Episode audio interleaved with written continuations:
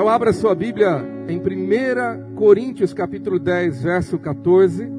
Primeira carta do apóstolo Paulo, 1 Coríntios 10, 14, diz assim: Portanto, meus amados, fugi da idolatria. Vamos ler todos juntos aí, bem forte, um, dois, três, já. Portanto, meus amados, fugi da idolatria. Diga para quem está ao outro lado, Deus vai falar com você, creia, você pode se sentar. Todas as vezes quando eu lia o Novo Testamento e as cartas apostólicas, eu percebia claramente a ênfase que todos os apóstolos davam esse tema para a igreja, exortando, advertindo a não, a não, não pecar em idolatria. Mas você sabe que eu nasci no lar cristão e toda a minha família também já eram evangélicos, desde os meus bisavós. Então, nunca tivemos a prática de uma imagem de idolatria.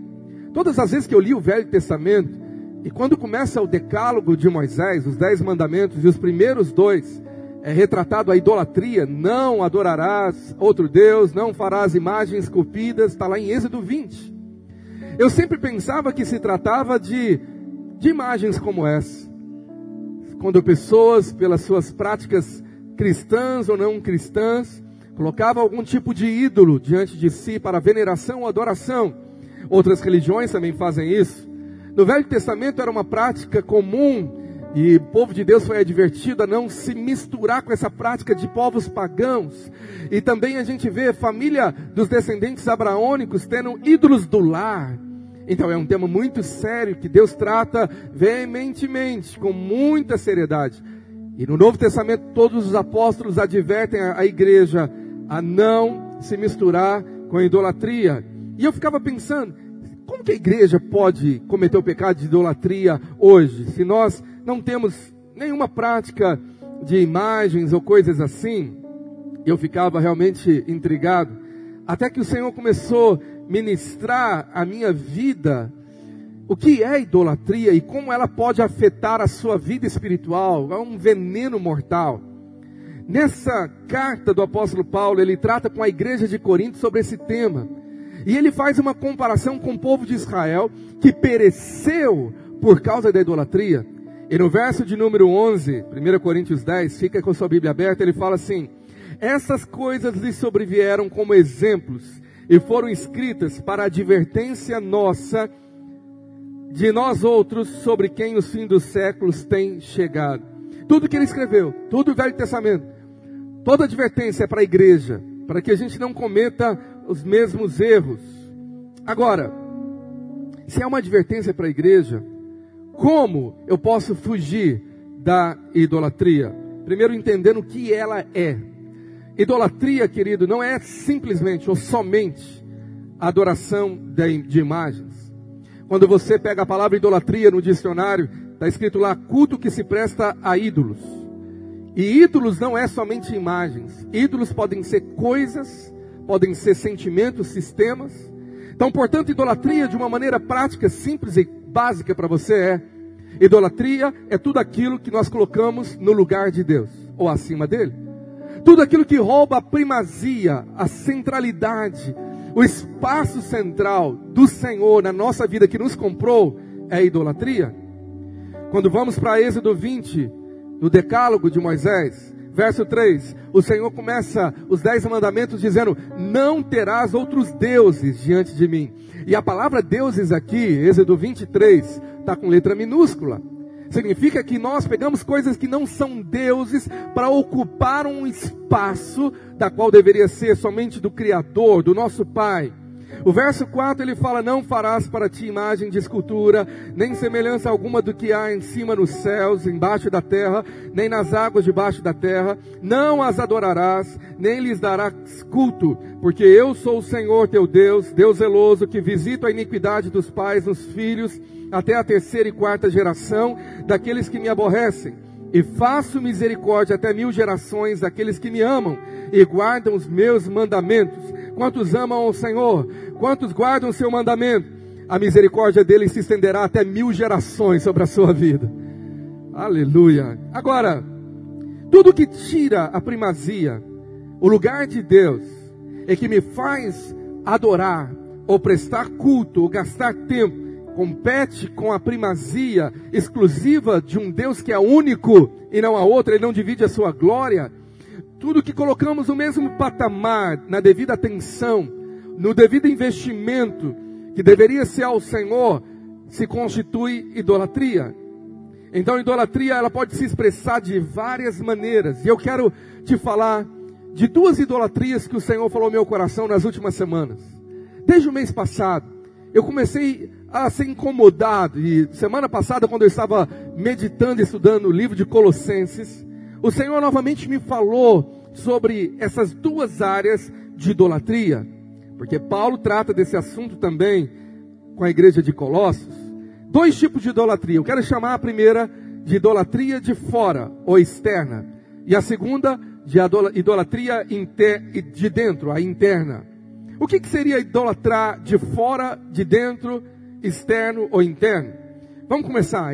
A idolatria de fora, a externa, ela está ligada àquilo que vemos, está ligada aos homens, está ligado ao convívio externo que eu tenho em sociedade que eu tenho necessidade de convívio com pessoas e eu corro um grande risco de idolatrar homens. Grande risco.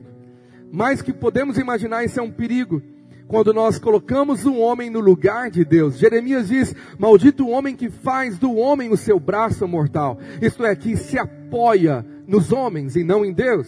A profecia de Jeremias 17 fala que ele viverá em lugares áridos, isolados e não verá bem nenhum quando vier. Viver para os homens é querer agradá-los em primeiro lugar do que a Deus. Por isso que Paulo vai tratar desse tema à igreja de Gálatas de uma maneira profunda. Gálatas 1, verso 10. Vai acompanhando a sua Bíblia, vai anotando os textos. Se não conseguir na velocidade dos textos, olha para o telão. E diz assim Paulo: Porventura procuro eu agora o favor dos homens ou de Deus? Ou procuro agradar a homens? se agradassem ainda a homens, não seria servo de Cristo. Muitas vezes na vida de um cristão, essa prova vai acontecer. Ou eu agrado a Deus e desagrado a homens, ou eu agrado a homens e desagrado a Deus, e não tem como fazer as duas coisas ao mesmo tempo. Se nós queremos servir a Cristo, muitas vezes isso vai impelir a minha vida a desagradar a homens. Muitas vezes eu vou ser provado se pessoas vão ficar chateadas comigo ou se Deus ficará chateado comigo. Em Efésios 6,6, Paulo diz à igreja de Éfeso assim: não servindo à vista como para agradar a homens, mas como servos de Cristo, fazendo de coração a vontade de Deus. A maneira como eu sirvo a Deus, eu deveria servir não para agradar os homens, eu não estou buscando elogio dos homens, eu não estou buscando a recompensa dos homens. Isso parece algo muito simples de ser dito, mas muito difícil de ser vivido na nossa vida cristã. Em várias etapas, em vários patamares, você vai ser provado. Quando você faz algo para Deus, dentro e fora da igreja, o que você vê no mundo natural são os homens, são os líderes, é o seu pastor, são seus liderados, são seus irmãos da fé, é a sua família.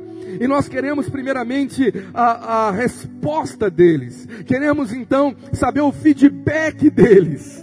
E às vezes nós esquecemos que fazemos para agradar a Deus e deveríamos fazer tudo como para o Senhor, diz o apóstolo Paulo. Se nós queremos agradar a Deus, isso implica que muitas vezes no agradar a Deus, você terá que desagradar pessoas. Esse é um teste muito pesado. Desagradar gente dentro de casa, amigos, por causa da sua fé, por causa daquilo que você pensa, crê e faz, meu irmão, não é coisa simples. Não é coisa fácil, é uma prova que Deus passa a cada um dos seus filhos e muitas vezes nós vamos ficar ruins com os homens para ficar bom com Deus. Mas muitas pessoas não querem ficar, entre aspas, ruins com pessoas e acabam ficando ruins com o Espírito Santo. Sentem que desagradou o Espírito Santo ao rir daquela piadinha imoral que não queria desagradar os colegas, sabe? Não se posicionou e começamos a ser aquele sal que não salga, que não cheira nem fede, não faz diferença. E entristecemos a Deus, por quê? Porque na nossa neutralidade de não opinar, de não se posicionar, nós estamos agradando a pessoas que ficam bem com você, mas desagradando o Espírito Santo, que te chamou para ser luz do mundo e fazer a diferença.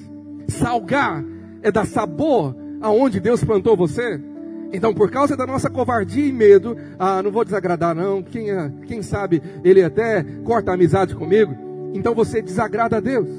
E acaba que você está colocando homens no lugar de Deus a quem você deveria agradar, e isso é uma idolatria. Quem está me entendendo, diga, diga amém. Então a, idolatria externa é viver em função de homens para agradar, e não viver em função de Deus que te comprou na cruz. Fazer do homem o seu centro, o seu mundo, o seu alicerce. Quando uma pessoa faz de outra pessoa o seu alicerce, a sua estrutura, quando aquela pessoa se vai, o mundo da pessoa acaba. E aí a prova que ela era sustentada por homens e não por Deus. O mundo dela girava em torno do marido, da esposa, dos filhos, dos avós, de, de, um amigo, de alguém. E quando aquela pessoa se vai, a vida da pessoa desmorona. Por quê? Porque aquele alicerce era tão forte que era uma idolatria. Ela dependia da amizade, ela dependia do favor, ela dependia da pessoa e não de Deus. Deus competia com aquele espaço no coração. E isso pode gerar doenças psicossomáticas mais profundas do que você imagina. Ao estudar pessoas depressivas, ansiosas, na maioria das doenças estão ligadas com o fator rejeição. Ela esperava tanto reconhecimento humano que quando alguém a machucou, aquela ferida foi tão grande, porque ela dependia da atenção, do afeto e do alimento emocional que a pessoa lhe dava. Agora então nós temos uma lista de idolatrias que podem podem perseguir você. Primeiro, a família. Sabia disso? A família pode ser idolatria na sua vida. Pode estar num patamar tão alto de dependência geral, emocional, que você acha que é normal. Idolatrar o cônjuge, filhos, pais, ou amigos íntimos, ou namorado. A pessoa que tem uma carência emocional, ela pode ficar com medo de ficar sozinha e não arrumar ninguém, então ela aceita qualquer um. Então ela começa a aceitar aqueles defeitos ou ser maltratadas, por quê? Porque ela escolheu que aquela pessoa ocupasse um lugar de tamanha extrema importância que compete com o próprio Deus. Eu dependo disso. Alguns acham que Adão estava incompleto quando Deus lhe deu uma companheira, mas isso é engano. Adão tinha tudo em Deus. O que Deus fez foi transbordar a alegria de Adão. Você entende isso? Não são pessoas que nos completam, ninguém pode completar você. Somente o Espírito Santo pode ocupar todo o espaço interno de carência afetiva e emocional na sua vida. Por isso ele desceu do alto para ocupar o lugar que é dele no seu coração. Você pode aplaudir ao Espírito de Deus. Só que nós podemos idolatrar igreja, sabia disso? Pastor pode idolatrar a noiva de Cristo, colocando a igreja no lugar do próprio Cristo. Você pode idolatrar sua liderança, seu líder de célula, seu pastor, seus irmãos. Agora, não são só pessoas que podem roubar o espaço e o nosso coração, o espaço que é só do Senhor. Coisas também, coisas que criamos, a ideia, uma empresa, um sonho de ser bem sucedido pode se tornar uma idolatria, uma, uma ambição que a pessoa fica tão tão fixada naquilo que aquilo ocupou um espaço grandioso na vida dela. Pode ser uma casa, um carro, um rancho, o seu emprego, o seu trabalho, a sua faculdade, o seu dinheiro, a sua carteira.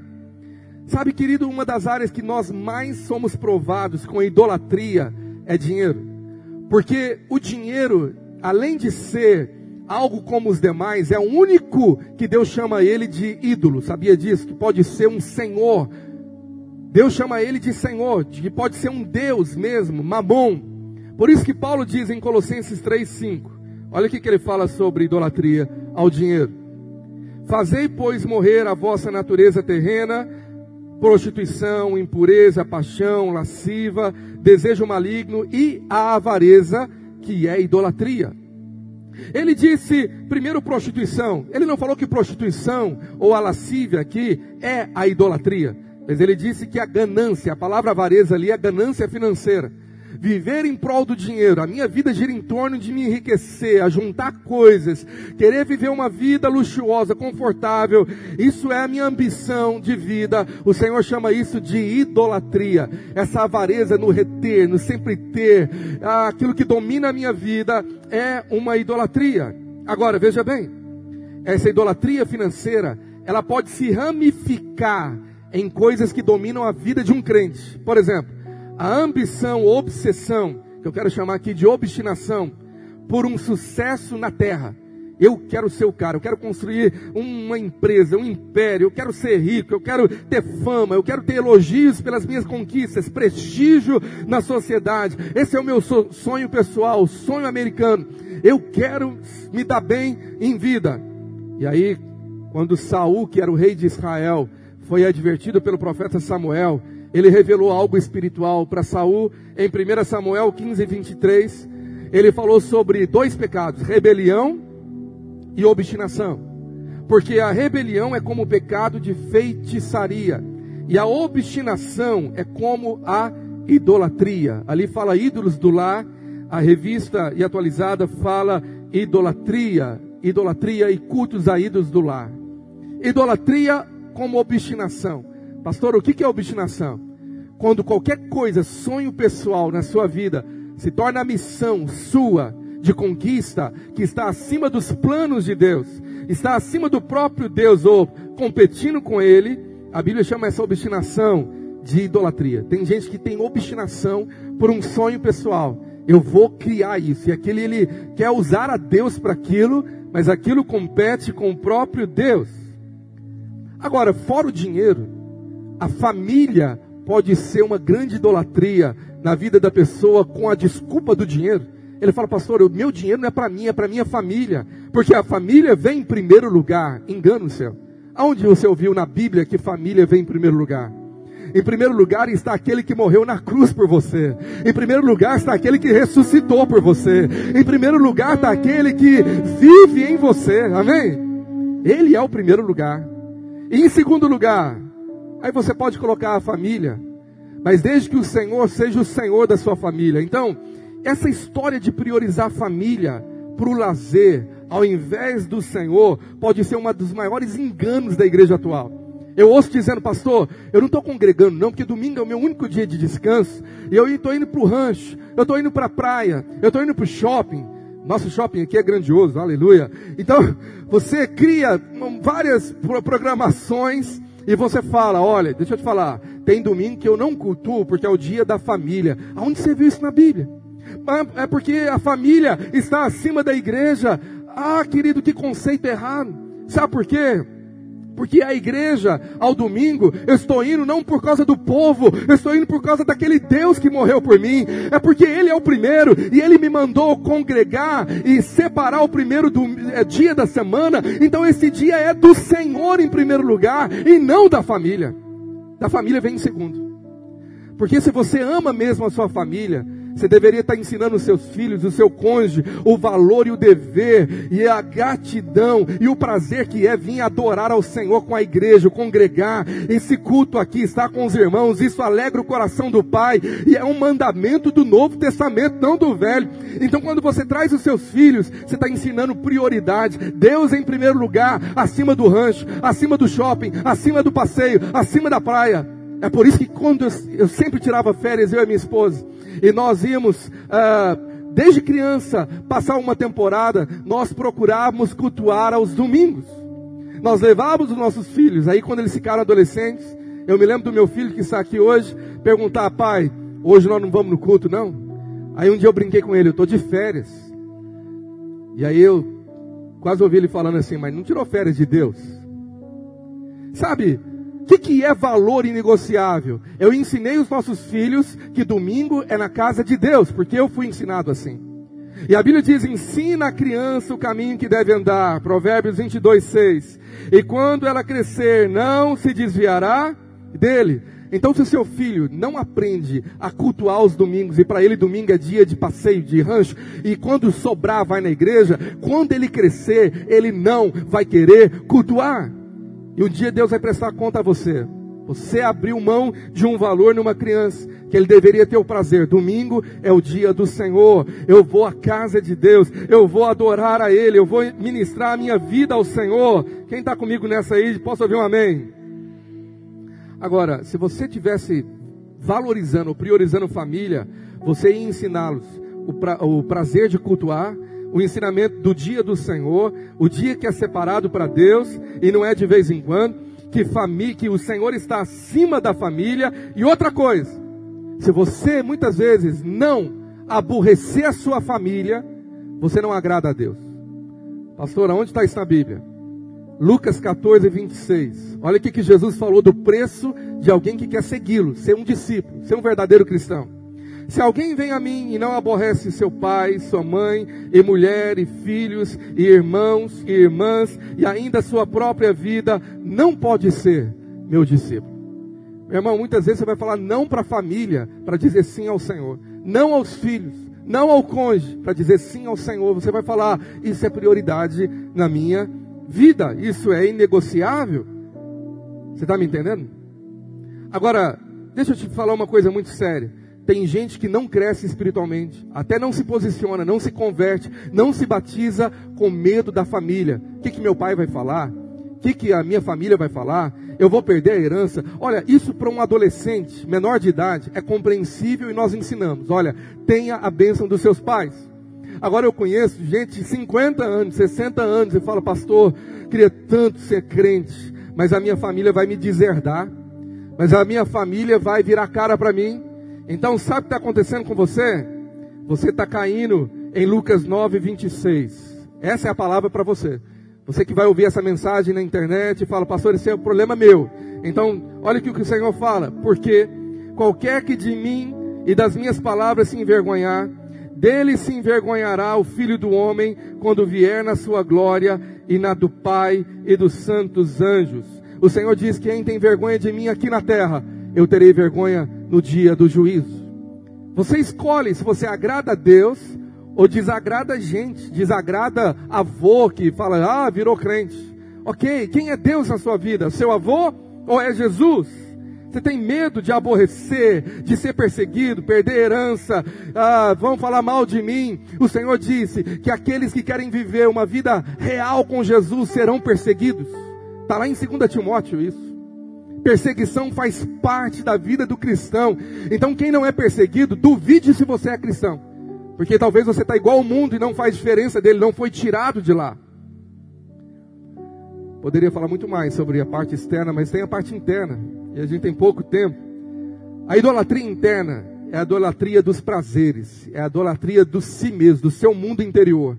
A externa é do mundo exterior, agradar a homens. A outra, pior do que a primeira, é agradar a si mesmo do que agradar a Deus, agradar os prazeres, os desejos, viver para si mesmo, muitas vezes é uma idolatria. Romanos 16, verso 18, Paulo diz assim para a igreja: porque esses tais não servem a Cristo nosso Senhor, e sim ao seu próprio ventre, seu próprio estômago, seu próprio desejo, e com suas palavras eles lisonjas enganam o coração dos incoutos dos incautos. Tem gente enganando os demais, falando que vive para Deus, mas vive para si. Você está querendo fazer Deus um garçom para abençoar os seus desejos, a sua vida, a sua missão. Você vive para você, vive para o seu prazer. Por isso que não tem um evangelho de entrega, de morte, de, rende, de renúncia. Filipenses 3,19, Paulo repete para a igreja de Filipos a mesma palavra. O destino deles é a perdição, e o Deus deles é o ventre, e a glória deles está na sua infância, visto que só se preocupam com as coisas terrenas. Meu irmão, se você passa a sua semana com sua cabeça só na terra, você tem que comprar, pagar, gastar, fazer, construir, e você não pensa em eternidade, você está sendo tolo. Perdão pela expressão, mas a Bíblia que fala, Ó oh, tolo, você não sabe se essa noite pedirão a sua alma. É tolice, irmãos. viver ajuntando, viver fazendo aquela loucura, aí morreu, morreu, não levou nada. De uma hora para outra, tudo que você estava fazendo acabou ali e outro vai pegar no seu lugar. Você fez tudo para outra pessoa. Eclesiastes chama isso parece uma loucura, mas é loucura mesmo. A gente deveria estar vivendo para a eternidade vivendo para aquilo que vamos fazer com o Senhor na eternidade sem fim. Aqui é muito passageiro, meu irmão. E o que você faz aqui define a sua eternidade, define a sua posição no milênio. Sabia disso? Então, viver para si mesmo é uma doutrina, uma idolatria, uma, uma, uma, uma ideia de filósofos que é chamada de hedonismo. Se você for estudar o que é hedonismo, e o cara que criou essa ideia vem do grego Edonê. É o nome de uma guia, um daimon ou uma deusa. Isso aqui eu tirei do dicionário secular. Na mitologia grega, que representa o prazer, filha de Eros e Psique, Edone era a representação encarnada de uma vida prazerosa. Então, o hedonismo é uma doutrina ou filosofia de vida que defende a busca por prazer como finalidade da vida humana. Vive só para se sentir bem, só para prazer. Então tudo que me dá prazer eu faço. E o mundo lança essa teoria: se te faz feliz, que mal tem. O importa é ser feliz. Então eu posso adulterar, eu posso extravasar os meus apetites porque eu queria um prazer naquele momento. Você pode ter prazer naquele momento e infelicidade eterna. Geralmente os prazeres momentâneos não são prazeres duradouros e muito menos eternos. Você tem que fazer uma escolha.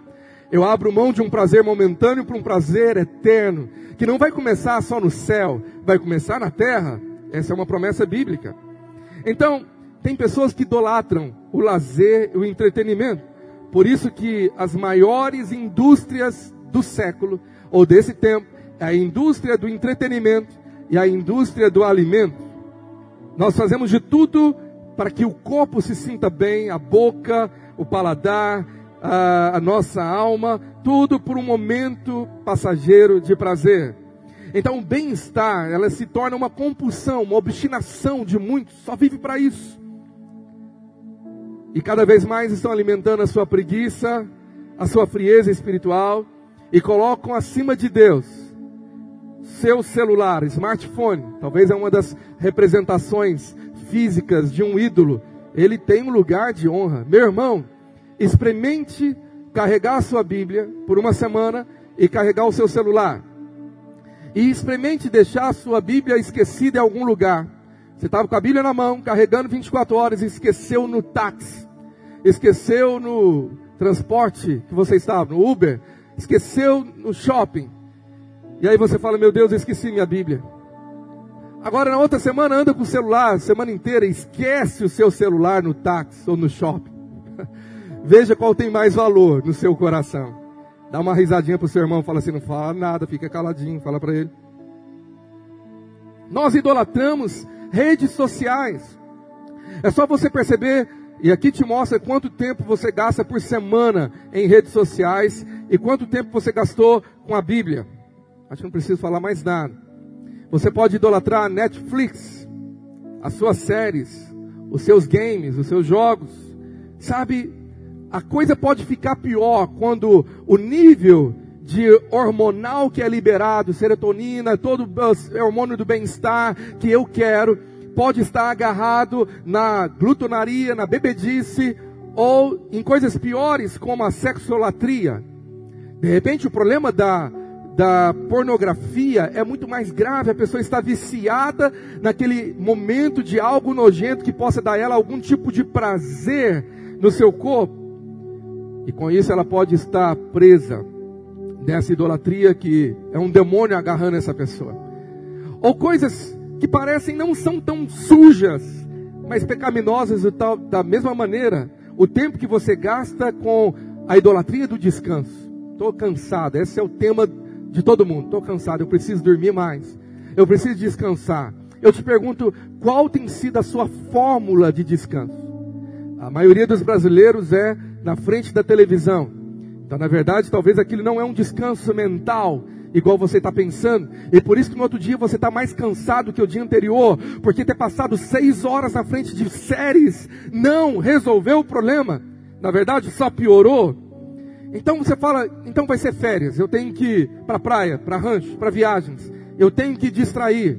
Quantas vezes você estava no nível de estresse ou de cansaço mental e você pagou um dinheiro que você não tinha para ir para a praia ou para o rancho e você ficou lá cinco, sete dias e quando você volta ou dez dias e você viu que o problema não resolveu, você continuou estafado, estressado, o problema estava ali. Então, o seguinte, as férias, elas são importantes, mas elas não são a resolução de situações que deveriam ser tratadas em Deus. E a Bíblia fala que o nosso verdadeiro descanso, o nosso Shabá, o nosso sábado é Jesus. É Ele que diz: Vinde a mim, todos vós que estáis cansados e sobrecarregados, e eu vos aliviarei. O alívio está na presença de Jesus que ama você. Você pode aplaudir esse Deus. Aleluia. Então, larga dez dias de férias, de praia, e fica uma hora na presença do Senhor adorando. E eu te falo o resultado. Você vai sair de lá renovadão, meu irmão, com meu espinafre espiritual. Você vai estar fortificado, sabe por quê? Porque apenas um minuto na presença do Senhor vale mais do que dez mil anos em qualquer outro lugar. Amém? É para o Senhor esse louvor. Mas por que, que nós não oramos e não adoramos? Porque isso não agrada a carne. A comida agrada. A televisão agrada. Os olhos. Mas para orar, primeiro temos que sacrificar a carne que quer comer uma pizza. E você fala: não, é tempo de jejum, é tempo de buscar a Deus, e eu vou ver o resultado desse, desse momento meu na presença de Deus. Nós não queremos servir a Deus, queremos servir a nós mesmos. Nós não queremos priorizar o reino de Deus, priorizamos a nós mesmos. Quais são as desculpas que estamos dando para não ter o tempo sozinho com Deus, para não cultuar ao Senhor? Isso revela nossas prioridades de agenda, a nossa idolatria. Sabe, querido, você vê em detalhes quantas pessoas aqui estão frequentando essa igreja há 20 anos e nunca pegaram na sua dispensa um litro de óleo ou um pacotinho de, de feijão ou feijão tá caro, né? Uh, outra coisa um de sal, sei lá. E trouxe aqui no domingo falando, isso aqui vai ser para o Ministério de Assistência a Famílias, isso aqui vai, eu vou levar para o Grupo Vida. Ah, pastor, é porque eu esqueço. Não, na verdade é porque você está preocupado com a sua dispensa e não com a dispensa de outros. As nossas músicas gospel estão cheias no Brasil de músicas e letras centradas no que o homem precisa, na bênção que ele quer, no, na, no seu desfrute, de como ele precisa ser confortável, ou confortável em Deus, confortado. Nossas músicas não estão centralizadas na necessidade que temos de adorar um Deus que é santo e é digno de ser, exalta, de ser exaltado e de ter toda exaltação. Muitas vezes nossas músicas não centralizam e exaltam ao Senhor. Sabe, nós precisamos mudar isso. Nós precisamos colocar Jesus como centro da nossa vida de verdade, porque quando ele morreu, ele nos comprou pelo seu sangue e hoje somos pertencentes a ele, somos propriedades dele, amém? Então sua carteira, sua dispensa, tudo na sua vida pertence a Jesus. Você concorda? Você pode levantar uma das suas mãos e falar com o Senhor: tudo na minha vida, inclusive a minha família, pertence a Jesus. Você pode aplaudir esse Deus, dar louvor a Ele. Então abra sua Bíblia em Romanos 11, 36 e faça desse versículo seu hino de louvor hoje. Porque dele e por meio dele e para ele são todas as coisas. A ele, pois, a glória eternamente. Amém. Então levanta as mãos e fala por ele, por meio dele e para ele são todas as coisas. A ele a glória. A ele a glória para todos sempre. 1 Coríntios 8, 6, o apóstolo Paulo diz assim: Todavia, para nós há um só Deus, o Pai, de quem são todas as coisas e para quem existimos. Eu existo para Ele. tudo é para Ele agora. Ele me comprou, me tirou do império das trevas e me transportou para o seu reino de luz. Agora eu vivo para Ele.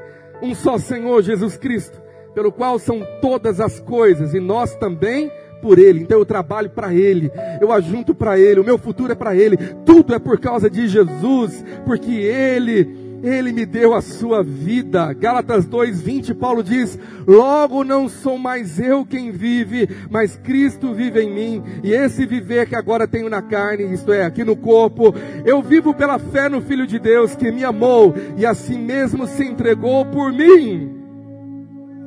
Colossenses 3:3. Olha esse texto. Porque morrestes e a vossa vida está escondida, oculta, juntamente com Cristo em Deus. O dia que você aceitou a Cristo foi você entregar a sua vida para Ele. Você está dizendo, Senhor, agora os meus dias, o meu futuro, tudo é para Ti. O Senhor é o primeiro, o Senhor é o meu guia, o que me orienta, o que manda, e eu quero viver para o Senhor. É isso que faz vencer a idolatria. É quando nós colocamos o Senhor no altar e quando nós somos o sacrifício no altar. Como que vence a idolatria? Eu quero encerrar com Romanos 12, verso 1. Rogo-vos, pois, irmãos, pelas misericórdias de Deus, que apresenteis os vossos, o vosso corpo por sacrifício vivo, santo e agradável a Deus, que é o vosso culto. O seu cultuar é você entregar sua vida como sacrifício. Muitas vezes, o que você gostava é um sacrifício. Senhor, vou deixar de ir no rancho hoje, porque o meu sacrifício é cultuar o Senhor. Senhor, não estou com vontade, estou doente. Mas como eu tenho que trabalhar, eu quero demonstrar que o Senhor é prioridade. Talvez a adoração mais genuína é aquele dia que você não queria estar aqui e você vem e não tem voz e está com febre, está com alguma coisa e fala só o Senhor é digno de eu estar aqui ofertando um sacrifício no altar. Sacrifício pode ser uma oferta. O Senhor te deu algo, sobrou e você queria comprar algo tanto para você, um novo celular, e o Senhor fala: Não, tem um projeto da igreja infantil, anota lá essa oferta é destinada a isso, essa oferta vai ser para isso. Meu irmão, você não tem ideia como ser generoso cura a ganância, você não tem ideia. Você não tem ideia como exercitar atos de bondade, de abençoar a, a outros e obedecer a Deus, é uma cura no seu coração quando você coloca sua vida no altar, se rende no altar, se oferece no altar, entrega sua agenda, entrega o seu descanso e fala: O meu descanso é o Senhor. Sabe quando ele não é apenas o Senhor de 10% da sua renda, mas ele é o Senhor de tudo. Ele te comprou, então tudo que ele te dá também pertence a ele. Nós somos apenas servos, servos inúteis que fomos comprados pertencemos a um dono, e você entrega o seu futuro e a sua confiança, e você confia no Senhor, que Ele é o seu bom pastor e nada vai te faltar. Você crê nisso? E aí isso te dá descanso, porque muitas vezes a idolatria é uma mentira do diabo, que você tem que trabalhar mais, porque você não sabe o amanhã. Essa semana eu vi o apóstolo Cristiano Neto, que vai voltar aqui esse ano, contando essa historinha que me abençoou. Ele conta a história de crianças na Segunda Guerra Mundial, que foram órfãos, trazidas para um lugar, e aquele, aquele povo queria cuidar das crianças, e elas estavam extremamente depressivas e ansiosas. E eles estavam melhor, mas elas continuavam tristes, angustiadas pelos traumas da guerra. Então chamaram um psicólogo para saber por que, que as crianças não dormiam. Elas ficavam agitadas, acordavam a noite inteira com pânico, com choro. E depois de pesquisar, o psicólogo descobriu que era por causa do medo da, do amanhã, da fome. Elas nunca sabiam que se teria comida no dia seguinte, quando estavam na guerra. Então elas tinham muito medo do amanhã, ansiedade pela insegurança. Então ele teve essa ideia. Na hora que elas recebessem o pão para comer durante o dia, no final do dia elas iam receber mais um, não para comer, mas para dormir com o pão. Ela tinha que pegar aquele pedaço de pão, colocar do lado do travesseiro e dormir com ele. E foi fantástico. Na primeira noite, eles observaram as crianças agarradas com um pedaço de pão, mas dormiram a noite inteira. Não acordaram, não choraram, não gritaram. Por quê? Porque trouxeram uma tranquilidade que no outro dia teriam um pedaço de pão para comer. Deixa eu te dizer, nós temos o pão que veio do céu, o pão vivo que foi dado pelo Pai. Você pode agarrar ele quando você vai dormir e você vai dizer: nenhum mal me sucederá, praga alguma chegará na minha casa, porque eu tenho um bom pastor que cuida de mim. Ele me deu hoje e vai me dar amanhã também. Você pode glorificar esse Deus.